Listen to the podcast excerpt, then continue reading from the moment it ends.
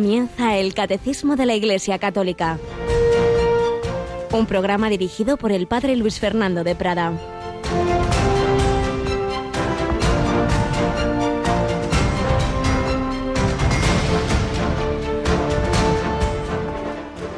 A los que me escucháis os digo, amad a vuestros enemigos, haced el bien a los que os odian, bendecid a los que os maldicen, orad por los que os injurian.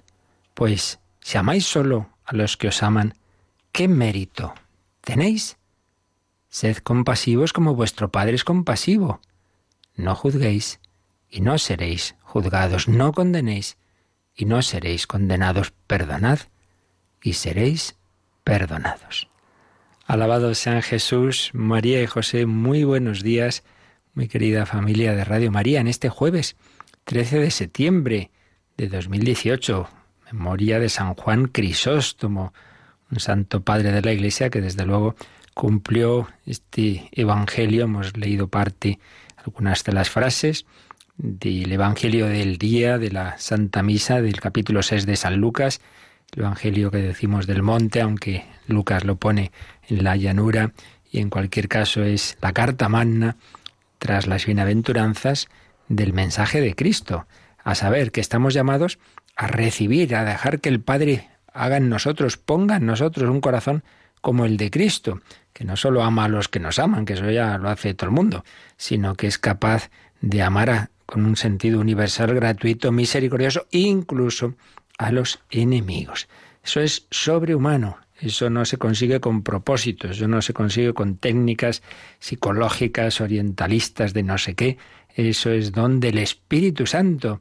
Así he oído yo contar pues de a veces de, personajes precisamente del mundo oriental que dicen, mire, yo soy capaz de rezar horas, de hacer ayuno, penitencia, pero eso de, morir en la cruz perdonando, eso de amar al enemigo, eso, eso, eso supera, claro, claro que supera las fuerzas humanas.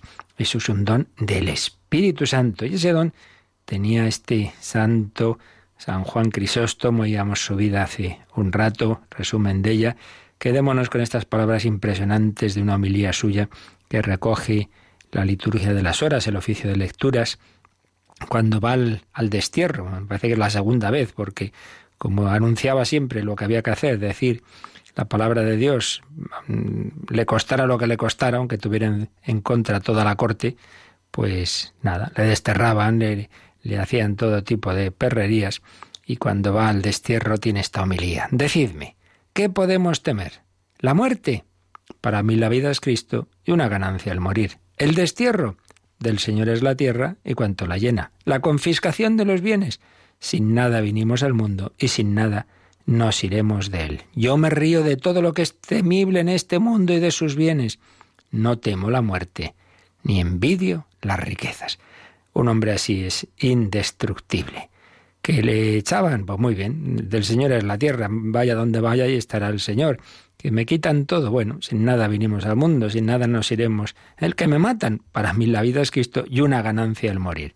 Así son los hombres de fe, así era San Juan Crisóstomo, y así pedimos nosotros al Espíritu Santo que vaya formando en nosotros un corazón como el de Cristo, como ocurrió con San Pablo, al que tanto amaba San Juan Crisóstomo, como ocurrió con San Juan Crisóstomo. Pedimos su intercesión en este día en este día, ayer, 12 de septiembre, dulce nombre de María, teníamos ese día de comunicación mensual con todos vosotros, queridos oyentes.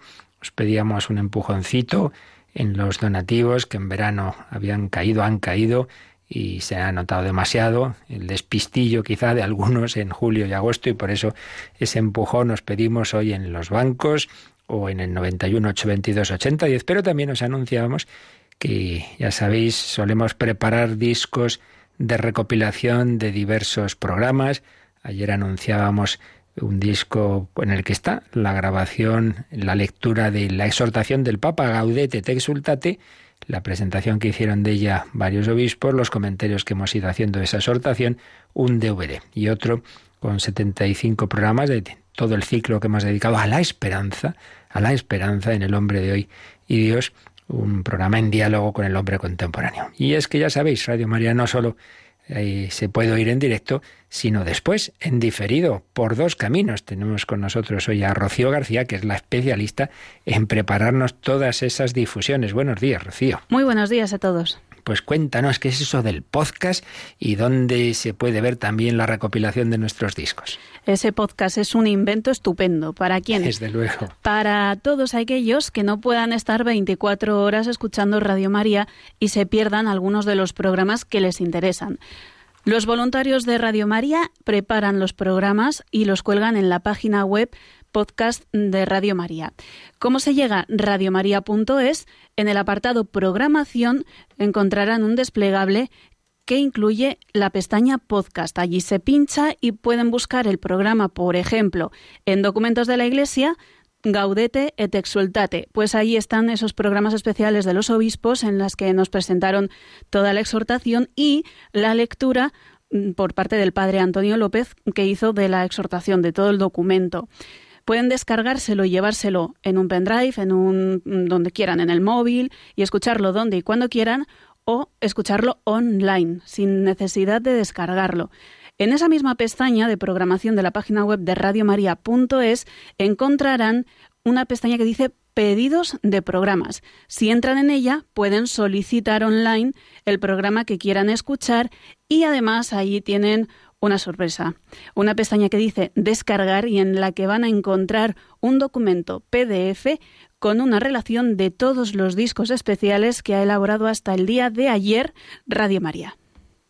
Pues ya sabéis, esos dos caminos, directamente bajaros esos programas, pero lo que no podéis bajaros son todo lo que va en cada disco recopilatorio, eso ya hay que solicitar, CD o DVD, en este caso dos DVDs que ayer lanzábamos y en ese caso pues ah, se pide, bien sea a través también de la página web que tiene un apartado de pedidos, o bien lo más sencillito, entre 9 de la mañana y 10 de la noche, llamar al 91 822 8010. Ayer me decían que habían sido como cerca de, de 100 pedidos de estos dos discos, pues ya sabéis, hoy podéis solicitar esos dos esas dos recopilaciones, uno más orientado a los de casa, los que ya sabemos que estamos llamados a la santidad, pero quizá no nos lo tomamos muy en serio, ese recopilatorio sobre Gaudete et Exultate, y el otro, en cambio, más para todo el mundo, también para el no creyente, porque también eh, cualquier persona humana, crea lo que crea, lo que desde luego busca es tener esperanza y tiene, como todos, deseos de plenitud, de felicidad. Dos recopilatorios que os sugerimos para vosotros y para regalar también como una forma de apostolado. Bueno, pues vamos adelante con alguien que desde luego tuvo mucha esperanza en el Señor y que vivió su vocación a la santidad. En esta primera seccioncita de nuestro programa siempre recordamos a alguien que ha vivido de una manera u otra el Evangelio y en este caso estamos en este mes de septiembre y, y seguiremos en octubre que va terminando el año teresiano, pues hablando de ella, de Teresa de Jesús, que en el siglo XVI cumplió, vivió su vocación a la santidad.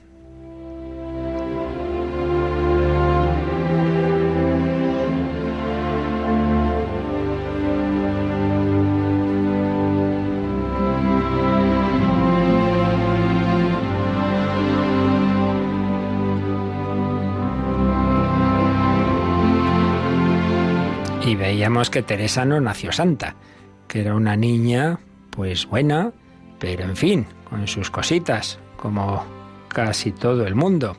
Bueno, como todo el mundo. Lo pasa que algunos santos han tenido una especial gracia desde la infancia. Teresa tuvo sus luchas. Habíamos hablado de su familia, de cómo muere su madre, de cómo su padre se preocupa de ver que va teniendo unas amistades que pueden hacerle daño, unos primos, sobre todo alguna prima por ahí, decide internarla, está en un internado y ahí reaflora su sentido más religioso y profundo y empieza ya a plantearse la vocación, aunque al principio dice que era enemiguísima, enemiguísima de ser monja, pero poco a poco el Señor va entrando en su corazón y le va haciendo ver que ese, que ese es su camino.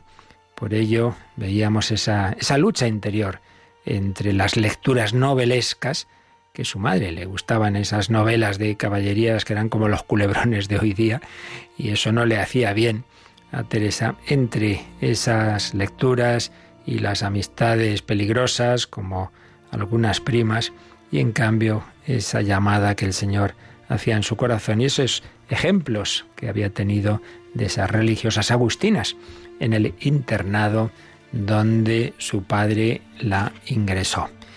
Bueno, pues ahí nos quedábamos. Entonces esta chica ve, ve que, que sí, que el Señor realmente la llama, la llama a ser monja. Ahí estaba, ahí estaba en esa batalla. Enfermó. Todas estas cavilaciones la, la pusieron malita. Enfermó entonces en otoño de 1532 regresó a casa de su padre. Tenía que curarse. La fuerza que hacían en su corazón las palabras de Dios era irresistible, escribe Nicolás González. Teresa iba y venía de acá para allá tratando de acallar esas palabras, de sustituirlas por otras. Todo inútil, todo inútil. Probó a cambiar de ambiente saliendo de Ávila.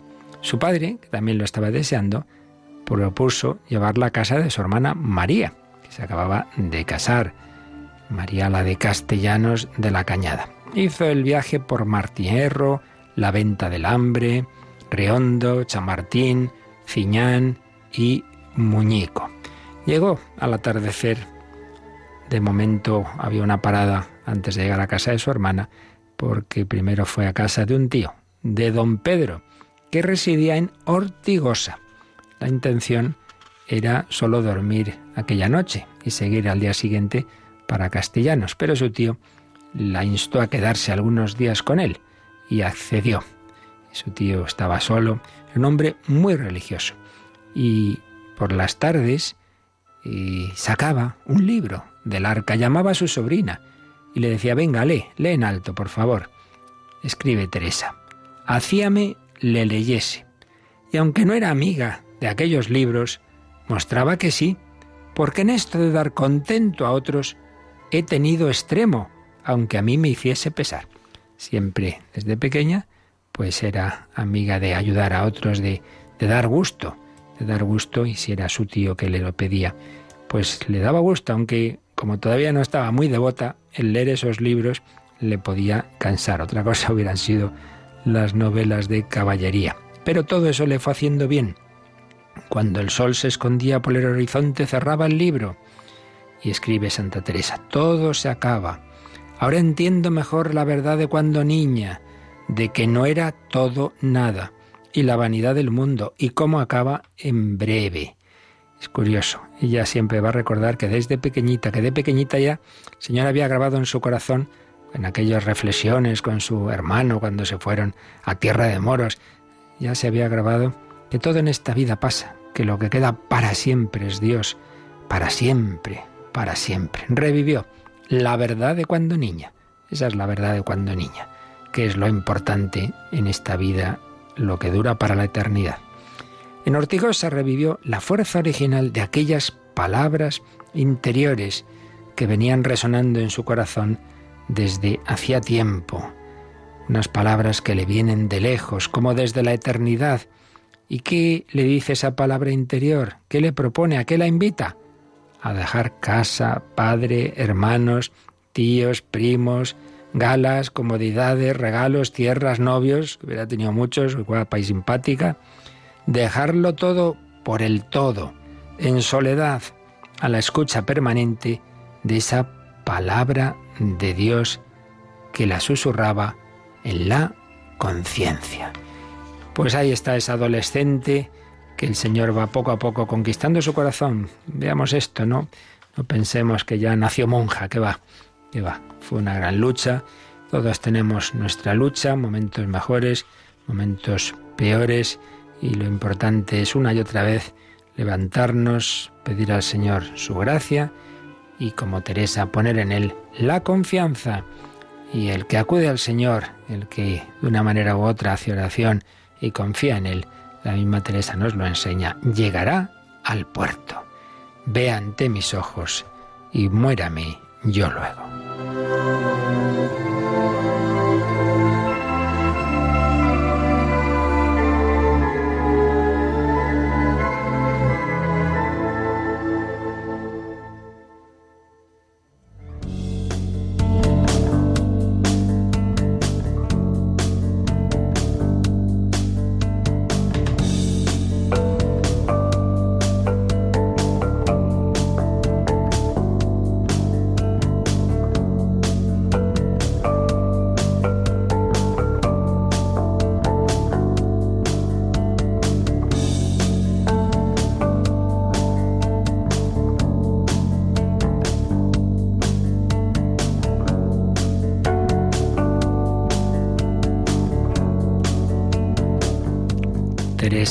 Se unió progresivamente en su vida, con sus momentos mejores y peores, con sus altibajos, pero se unió sobre todo a partir de esa segunda conversión que ya comentaremos a los 39 años, cuando se fija en aquel Cristo muy llagado que estaba en un pasillo de su monasterio de la Encarnación, el Cristo flagelado. Y es que el camino para unirnos con Dios es Jesucristo. Y Jesucristo se ha quedado en la iglesia que él mismo ha fundado, es su cuerpo místico. En ella tenemos su palabra, su presencia, su acción, especialmente los sacramentos, su pastoreo, a través de esa jerarquía que él instituye en los apóstoles y sus sucesores, en Pedro y sus sucesores. Y es lo que estamos viendo, como la iglesia es ese cuerpo místico de Cristo, es la prolongación de la encarnación, de la presencia de Jesús. No es otra cosa, es Jesús mismo prolongado en el tiempo y en el espacio, porque ni tú ni yo, querido oyente, hemos vivido en el Israel de hace 20 siglos, no podemos estar ahí en el monte de las bienaventuranzas escuchando directamente a Jesús, no podemos estar en el Calvario, pero el Señor que todo lo que hizo lo hizo para ti, para mí también, ha hecho que tengamos ese camino de encuentro con Él, que es la Iglesia, esa prolongación, como digo, de su palabra, de su presencia, de su pastoreo. Por eso, por eso, si el camino para unirse con Dios es Cristo y Cristo se ha quedado en la Iglesia, por eso decimos que la Iglesia es el camino de salvación. No es en un sentido de que nosotros somos mejores que nadie, no, no, si simplemente es que la presencia de Dios en la tierra, el Emmanuel es Cristo y Cristo está en la iglesia que ese es su tesoro, eso es lo que realmente importa. Y luego, evidentemente, ha fundado la iglesia sobre hombre, que como tales somos así, limitados, pecadores, pero eso no quita que es Él el que está ahí. Yo voy a, misa, que dice la misa, pues es puede ser un atontado, perdonar la expresión, y puede estar incluso en pecado, y puede ser simpático y antipático. Bueno, pues me da igual, la misa es la misa, Jesús es Jesús, y me da la comunión sacerdote santo y me la da uno nada santo, pues recibo el mismo Jesús y voy a confesarme y lo mismo digo. Por eso lo importante es esta visión de fe. Pues bien, estamos viendo eh, cómo esa iglesia, esa iglesia que Cristo fundó, está en esa la continuidad en la Iglesia Católica y en ella nos encontramos todos los medios de salvación, todos los medios de unión con Dios que Jesús nos dejó y nos encontramos toda la revelación, lo que él enseñó, que no está solo en la escritura. Si no nos olvidemos nunca que ante todo lo primero que Jesús, los apóstoles hicieron fue predicar y vivir y poco a poco parte, una parte importante sin duda, pero parte de todo eso que vivían y predicaban que habían visto a Jesús se fue poniendo por escrito en el Nuevo Testamento. Primero fue la Iglesia y luego el Nuevo Testamento. Esto no, se puede discutir. Ya en el año 30 empieza la Iglesia, en Pentecostés, 30, 30 y algo quizá, pero muy pronto, y en cambio el Nuevo Testamento se va escribiendo a lo largo de los años siguientes. Por eso la revelación no está solo en la Biblia. Cuando a veces se dice, oiga, esto, esto no está en la Biblia, ¿dónde lo ha sacado la Iglesia? Oiga, que no sacamos solo de la Escritura toda la enseñanza, sino que ante todo el Señor vivió y los apóstoles vivieron, predicaron y en parte escribieron. Pues bien, nos encontramos en la Iglesia toda la revelación, nos encontramos todos los medios de salvación. Por eso, el camino ordinario de salvación, de santidad, es este, es la plena incorporación a la Iglesia. Y veíamos que esa plena incorporación implica tres aspectos, la, fe, la profesión de fe, los sacramentos y el gobierno de los obispos en comunión con el Papa. Pero además implica internamente, claro, tener ese Espíritu Santo, ese Espíritu de Cristo, es decir, vivir en la gracia de Dios, en la amistad con Dios. Esas tres más una, digamos, tres condiciones una, las tres primeras más visibles y comprobables. Si uno tiene esa fe de la Iglesia Católica, si uno acepta los siete sacramentos y si uno acepta ese, ese gobierno, esa jerarquía, más la vida interior en gracia de Dios, todo eso implica la plena incorporación a la Iglesia, que es el camino ordinario de salvación. Pero a la Iglesia están llamados todos los hombres, entonces estábamos viendo a partir de ahí luego la relación de los demás grupos de humanos eh, con, con, la Iglesia, los que ya no están plenamente incorporados. En primer lugar, los que están casi, casi plenamente incorporados, que es las iglesias orientales ortodoxas, porque prácticamente tienen la misma fe, por supuesto los, los siete sacramentos, su, ordenación sacerdotal, episcopal es, absolutamente válida, la Eucaristía, y por eso, en casos excepcionales, incluso puede uno comulgar en una misa de las comunidades, de las iglesias ortodoxas y ellos en las nuestras. Si, si no tienen otra posibilidad, pues se puede hacer. Pero luego están otros cristianos que ya en cambio, por desgracia, pues sus comunidades y, en su momento se produjo rupturas y, rechazo de, doctrinas y herejías en su momento y entonces no tienen ni no comparten toda la fe ni todos los sacramentos, pero bueno, aún así tienen lo más importante, la fe en la Santísima Trinidad, en Jesucristo, el bautismo, por tanto, bueno, pues aunque haya lamentablemente esos otros puntos de separación, pero estamos más unidos que con otros, otras personas eh, del mundo, evidentemente, y por eso el número 838 hablaba de esa relación con los hermanos que también se honran con el nombre de cristianos a causa del bautismo, aunque no profesan la fe en su integridad o no conserven la unidad de la comunión bajo el sucesor de Pedro. Vamos viendo como, como podéis fijaros, como círculos concéntricos, ¿no? Plena incorporación en la Iglesia Católica. Luego hay quien está en la Iglesia Católica en el cuerpo, pero no en el alma, si no vive en la gracia de Dios, mal asunto. Luego tenemos los, las iglesias orientales ortodoxas, digamos, pues es un círculo concéntrico muy cercano que coincide en un no sé, por decir algo, un 97% con nosotros. Luego, cristianos ya que no tienen todos esos elementos de fe o de sacramentos, o etcétera, pues ya va bajando el porcentaje, ya es otro círculo concéntrico, pero todavía en, en lo esencial de la fe la, fe en Jesucristo, somos todos cristianos porque queremos en Cristo como Hijo de Dios. Y ahora ya vamos a la Iglesia y los no cristianos. Y dentro de los grupos religiosos no cristianos, obviamente el primero al que tenemos que hacer referencia, y ya lo empezábamos a hacer el día pasado, es a los judíos, claro, porque nacemos ahí. La Iglesia nace en el pueblo judío porque es el pueblo elegido por Dios, porque Cristo es judío, porque es el Mesías anunciado por sus profetas, porque María es de ese pueblo, porque los apóstoles todos lo son. Por eso decíamos que es absurdo y ridículo el, antisemitismo eh, en, cristianos, porque entonces estaríamos contra el propio Jesucristo y contra los apóstoles, y no podemos nunca generalizar. Entonces habíamos visto en este número 839, pues los vínculos que, la Iglesia reconoce con el pueblo judío, a quienes llaman nuestros hermanos mayores. Ya habíamos leído el número, pero nos habíamos quedado en el comentario a medias, así que Rocío, vamos a releer este número 839. 3.9 sobre la relación de la Iglesia con el pueblo judío. Los que todavía no han recibido el Evangelio también están ordenados al pueblo de Dios de diversas maneras. La relación de la Iglesia con el pueblo judío.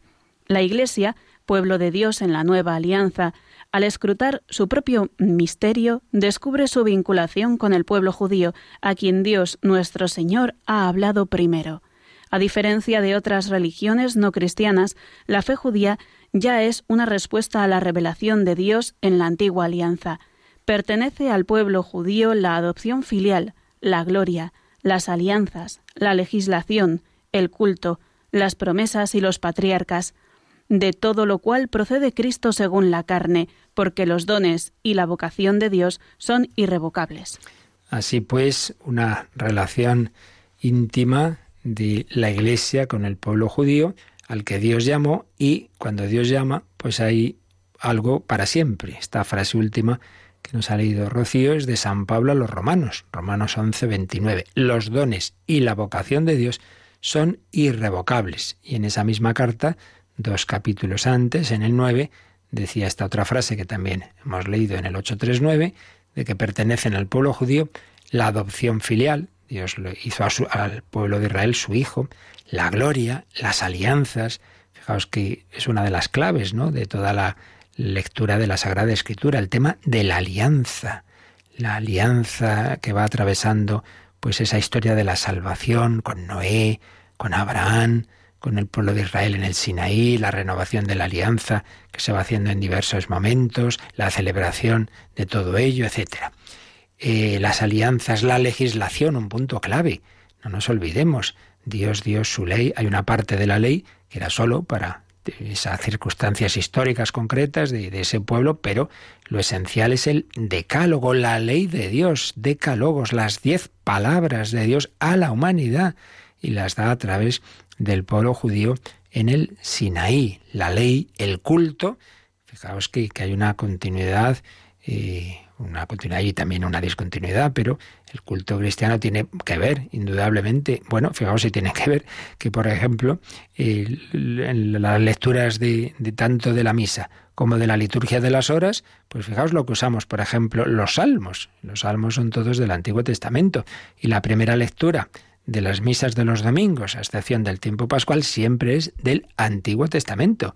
Por tanto, siempre ahí tenemos elementos de, de, continuidad, las promesas, los patriarcas, de los cuales, de los cuales patriarcas procede Cristo según la carne. Y el catecismo nos pone aquí un par de números que ya vimos en su momento. Dice, bueno, de esto hemos hablado ya antes y vamos a releerlos rápidamente. Uno muy al principio del catecismo, el número 63. Este número pues era precisamente cuando dábamos una, una visión de conjunto de la historia de la salvación, cómo Dios fue guiando a la humanidad para conducirla a Cristo. Entonces hay un apartado que se titulaba Dios forma a su pueblo Israel. Todo esto pues ya se explicó en su momento y precisamente como recordábamos lo tenéis todo eh, tanto en el podcast de, de, de, nuestra página web de Radio María como en recopilaciones. Ahí que quiera profundizar en estos temas, ahí tiene como esto lo explicamos con calma. Ahora simplemente vamos a releer este número brevecito, el 63. Israel es el pueblo sacerdotal de Dios, sobre el que es invocado el nombre del Señor. Es el pueblo de aquellos a quienes Dios habló primero, el pueblo de los hermanos mayores en la fe de Abraham. El pueblo sacerdotal de Dios. Vosotros sois un pueblo de sacerdotes, un pueblo al que se revela el nombre sagrado de Dios. ¿Quién eres? ¿Quién eres? pregunta Moisés. ¿Qué nombre tienes? Yo soy el que soy. Ya ve, madre mía, la de ríos de tinta que han corrido en la historia para profundizar en esa revelación del nombre de Dios.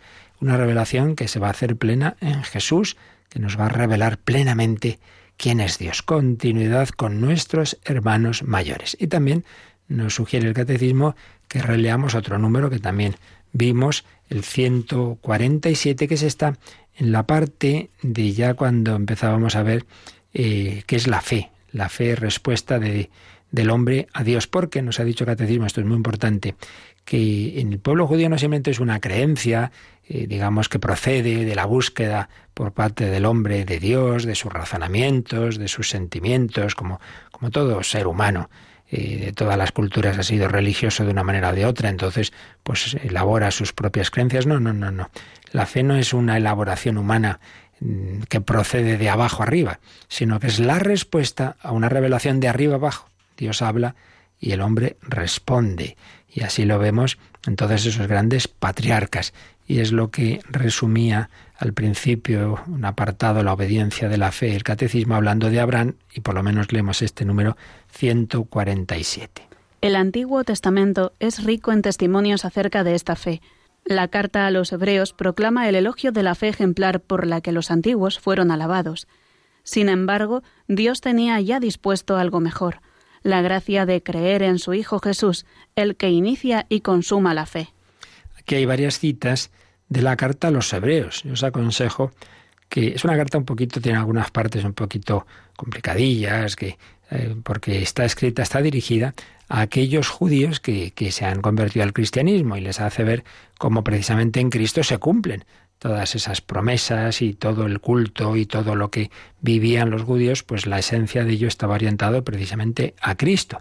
En alguna parte, pues uno puede eh, resultarle un poco más pesada, pero los últimos capítulos son preciosos cuando va poniendo ejemplos de personajes del Antiguo Testamento que han vivido la fe. Yo os aconsejo que los leáis, concretamente el capítulo 11 que está aquí citado.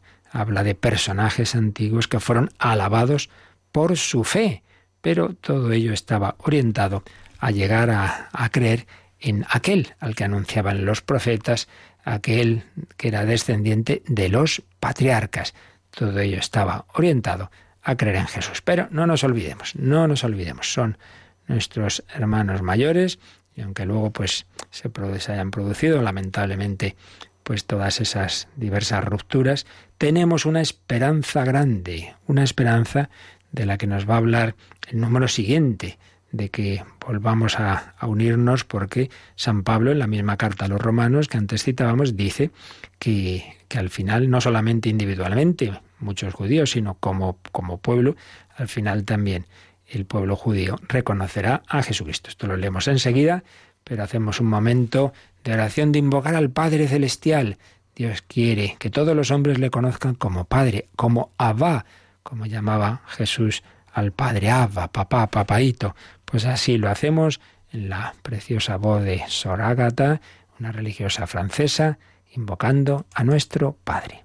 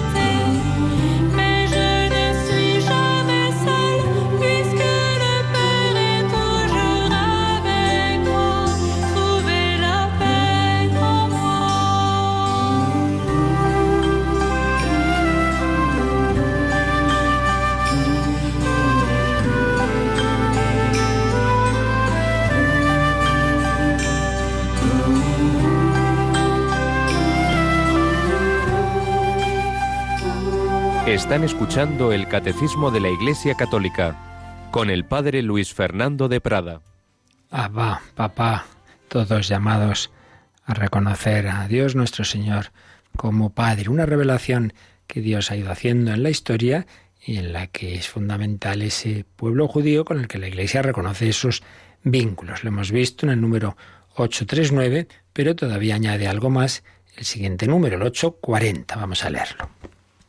Por otra parte, cuando se considera el futuro, el pueblo de Dios de la antigua alianza y el nuevo pueblo de Dios tienden hacia fines análogos.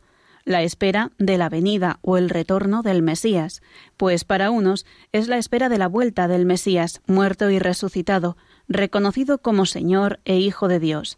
Para los otros es la venida del Mesías, cuyos rasgos permanecen velados hasta el fin de los tiempos, espera que está acompañada del drama de la ignorancia o del desconocimiento de Cristo Jesús. Es decir, si antes hemos visto, digamos, los vínculos mirando hacia el pasado, puesto que es en ese pasado, en esa historia, en esos patriarcas, en esa revelación de la ley, del culto, del templo, etcétera, donde se va formando todo lo que prepara la venida de Cristo, ahora miramos hacia el futuro. Y en ese sentido, dice este número del catecismo, bueno, también coincidimos en que miramos, esperamos, esperamos una venida del Mesías, con la diferencia, claro, nosotros esperamos la segunda venida del que reconocemos que ya ha venido y que no solo es un Mesías humano, sino verdadero Dios, el Hijo eterno de Dios hecho hombre, esperamos la parusía, la pedimos, ven Señor Jesús.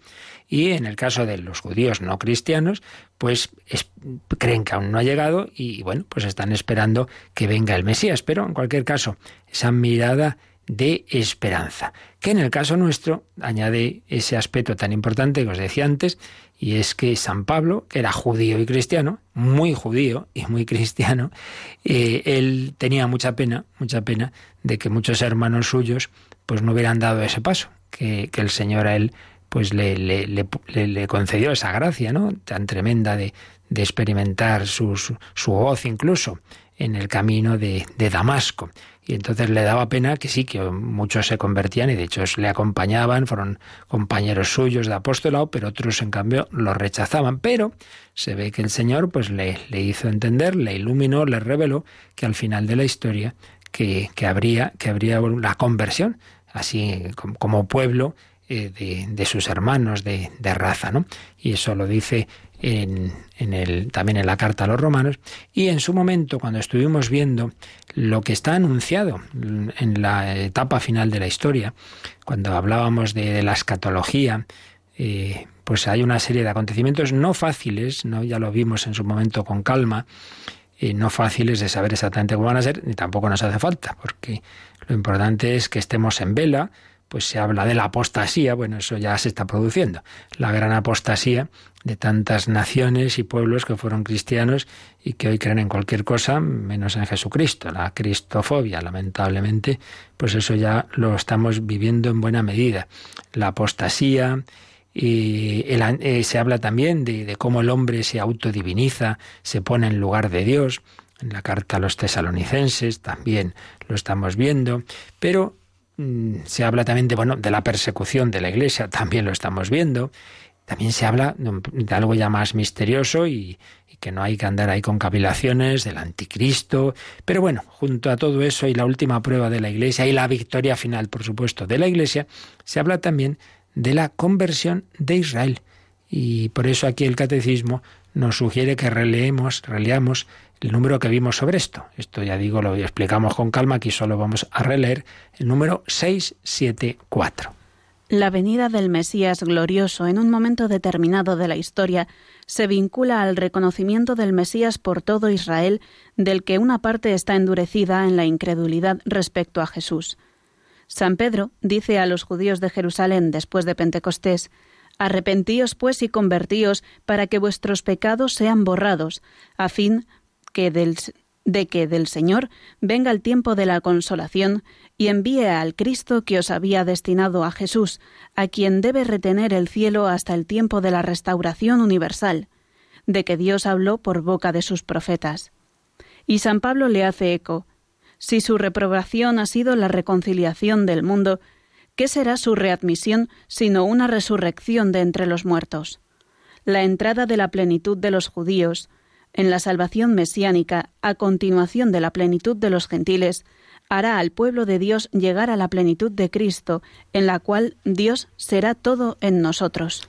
Así pues, como veis, hay una serie de textos en la escritura, en la tradición y también, como vimos en su momento, el magisterio de, la Iglesia, en algunos textos de, de, papas y también de santos padres de los primeros siglos, de una gran esperanza de una época, así como ahora lo que vemos, ya digo, es la persecución, es la apostasía, pues de una época de al revés, de, conversión general, siempre por supuesto con la libertad de cada uno, que siempre habrá quien crea, quien no crea y quien eh, rechace, sí, sí, pero así, digamos, el tono general.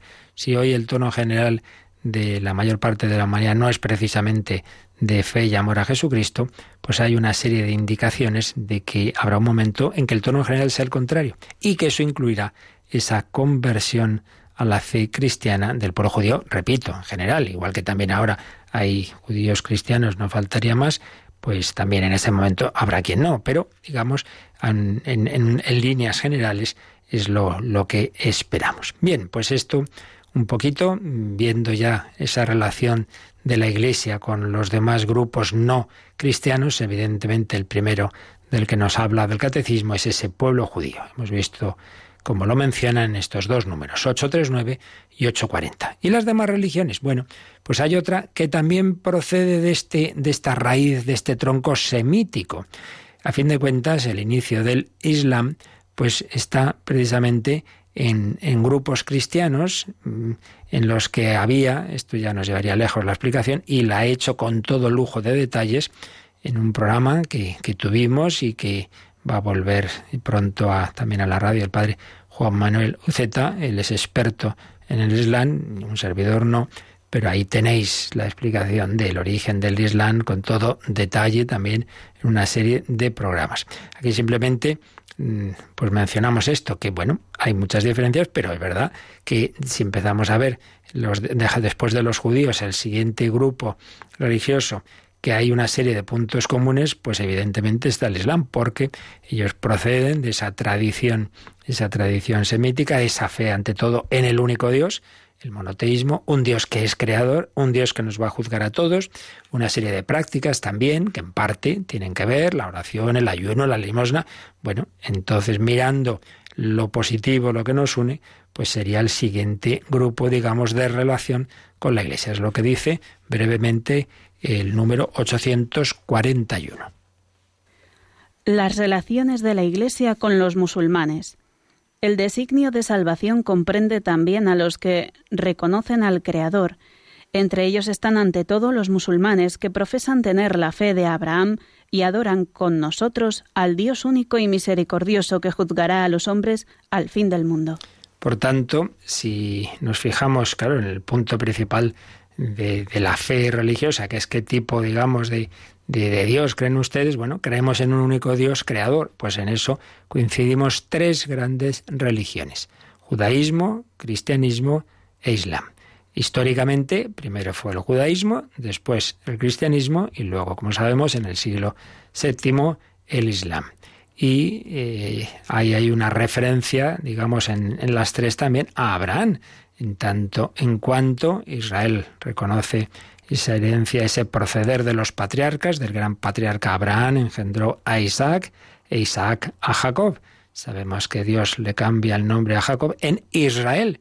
Y entonces Israel tiene esos doce hijos que dan lugar a las doce tribus de Israel. Se va formando ese pueblo de Israel en Egipto y luego ya toda la epopeya del Éxodo, todo el, el ir hacia, hacia lo que va a ser la tierra prometida. Pues bien, en esa historia y que, procede de Abraham, como decíamos antes, en esa, en esa historia pues está Jesucristo. Procede según la carne, la parte humana, de toda esa historia, más particularmente del rey, del gran rey David, a través de la descendencia legal, no física, pero sí legal, de San José. Y, y entonces ahí en lo humano, como hombre, procede de esa, de esa rama, digamos, de ese tronco semítico y, y de Abraham, Jesús. Por eso reconocemos a Abraham nuestro padre en la fe. Abraham se fió de Dios, siendo anciano y su mujer estéril, creyó que su descendencia iba a ser bendecida y que en ella serían bendecidas todas las naciones de la tierra. Claro, porque de su descendencia, de ese pueblo que se estaba formando, el pueblo de Israel, iba a nacer el Salvador en lo humano procedía de él, aunque evidentemente es lo que ella no esperaba, bueno, quizás sí, Dios se lo reveló, la encarnación. De hecho, fijaos que hay un pasaje en el Evangelio de San Juan en que Jesús eh, discutiendo con los que no aceptaban lo que él decía, dice, Abraham, Abraham vio mi día y se alegró, vio mi día y se alegró. O sea que tendría algún tipo de revelación que Dios le, le mostraría, mira, de tu descendencia vendrá la encarnación, habrá el, Hijo de Dios se va a hacer hombre en, en este pueblo que, que voy a formar en tu descendencia. Abraham vio mi día y se alegró. Judaísmo, cristianismo y luego en el siglo VII, pues también invocan a Abraham y los musulmanes y bueno, pues ya digo, en ese sentido y en una serie de puntos hay también coincidencia y básicamente, pues como digo, en este aspecto de que son las tres grandes religiones monoteístas. Luego, claro, si ya entramos en detalles, pues es muy distinto un monoteísmo de un Dios solitario y a distancia en su trascendencia de la humanidad, de un Dios que es familia, que es Trinidad y que nos adopta como hijos. Hay una diferencia radical. Mahoma dice, uy, ¿qué es eso que Dios tiene un hijo? Eso es una blasfemia, es una barbaridad. Él no entiende que, nuestro Dios, siendo trascendente, a la vez pues se ha hecho inmanente, nos ha adoptado, tiene un amor personal, ahí, ahí ya, ahí ya empiezan las diferencias, pero bueno, aquí estamos viendo los puntos comunes. Muy bien, y luego ya a partir de aquí ya se nos va a hablar en general de las demás religiones eh, no cristianas, después de haber hablado de estos dos grupos con los que hay mayor cercanía, ante todo el pueblo judío y luego los musulmanes, ya a partir de aquí nos hablará de otras religiones no cristianas con las que también hay, como con todo ser humano, una serie de aspectos comunes, pero esto ya lo vamos a dejar para el próximo día. Y vamos a quedarnos pues agradeciendo al Señor que se nos ha comunicado, que se nos ha revelado, que ha formado con nosotros un pueblo sacerdotal, un pueblo de, sacerdotes, profetas y reyes, toda una historia de salvación, para que nosotros podamos estar eternamente en esa Jerusalén celestial, para que podamos contemplar a Dios cara a cara. Le damos gracias, le pedimos que nos ayude, como Santa Teresa, a vivir y morir en la iglesia. Al fin muero hija de la iglesia, se alegraba ella en el lecho de muerte. Pues lo agradecemos al Señor y si queréis alguna pregunta y consulta, pues como siempre nos recuerdan cómo hacerlo.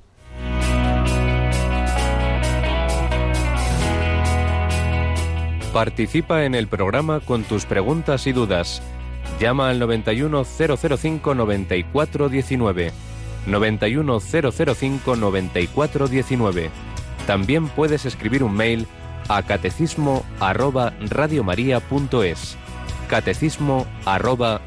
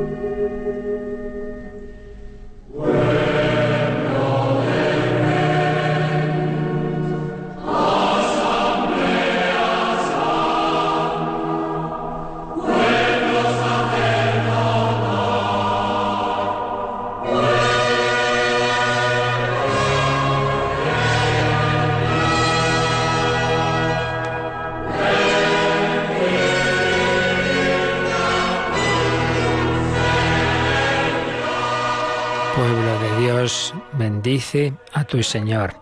Teníamos hace algún día un correo de una mujer que decía, quería preguntarle, mi marido acude al sacramento de la penitencia con frecuencia y ha tenido una conversión importante hace dos años conmigo y mi familia, gracias a la cual nuestras almas han conocido el amor de Dios, bendito sea el Señor, pero no puede perdonar a unas personas que le hicieron bastante daño, aunque él quiere perdonar. Ha dicho en su programa de hace unos días que lo que hay que hacer es pedir la gracia a Dios de poder perdonar. Pero quería preguntarle si además recomienda alguna entrevista, conferencia o lectura sobre este tema. Bueno, sigue diciendo alguna cosa más. Bueno, pues mirad, esto es muy importante porque esto es muy frecuente. Ay, yo, yo quisiera perdonar, pero no puedo. Si uno dice yo quiero perdonar, ya está perdonando porque hay que distinguir lo que llevamos en nuestra voluntad, en nuestra alma espiritual, nuestro entendimiento y voluntad. Yo comprendo que debo perdonar igual que Dios me ha perdonado, yo quiero perdonar. Si yo le preguntara a esta persona, ¿usted le quiere algo malo para esta persona? ¿Le hacemos que le pase algo malo? No, no, no, no, no, yo qué voy a querer. Pues ya ha perdonado, hombre. Lo que pasa es que una cosa es nuestra voluntad, nuestra alma espiritual y otra cosa es la sensibilidad, claro si me han hecho daño, pues eso, eso está ahí, eso no puedo dar un botoncito y que se me olvide todo ello. Entonces, mi sentimiento, claro, esas heridas están ahí, pero lo que Dios ve es que uno quiere, que uno quiere perdonar. Entonces, lo que hay que hacer es eso, pedir al Señor esa gracia, pedir por esas personas, bueno, lo del Evangelio que hemos recordado hoy, ¿no? Rezad por, lo por los que os persiguen. Entonces, en este sentido, hay que distinguir siempre en este tema y en otros. ¿eh? Sentir no es consentir.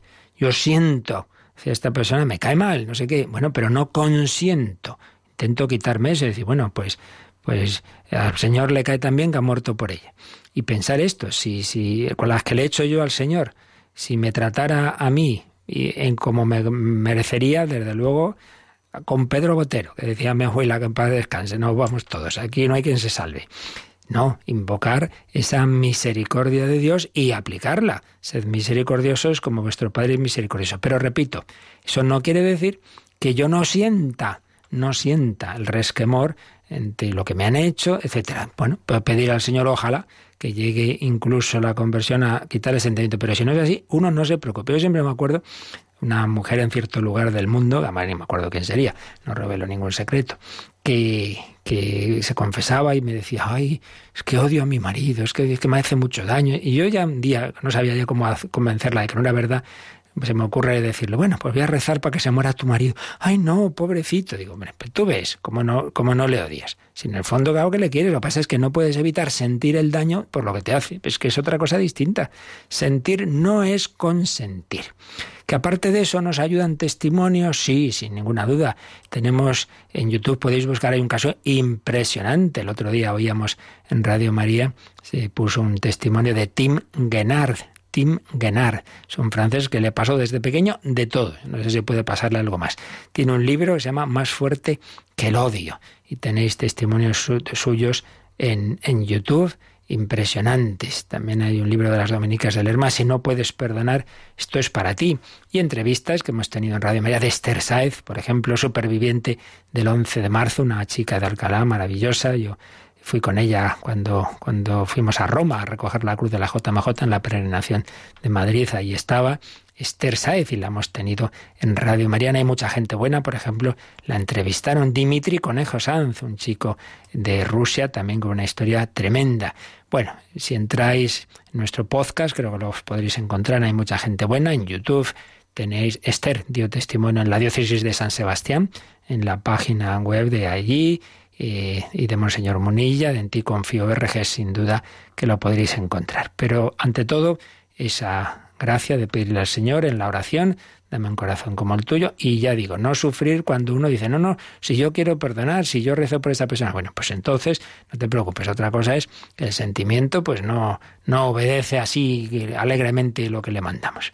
Pedimos al Señor su bendición para vivir este día de San Juan Crisóstomo respondiendo a nuestra vocación a la santidad.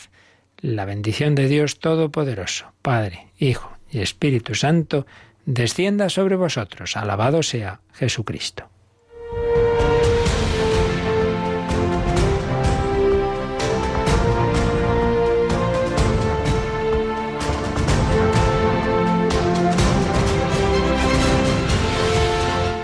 Han escuchado en Radio María el Catecismo de la Iglesia Católica.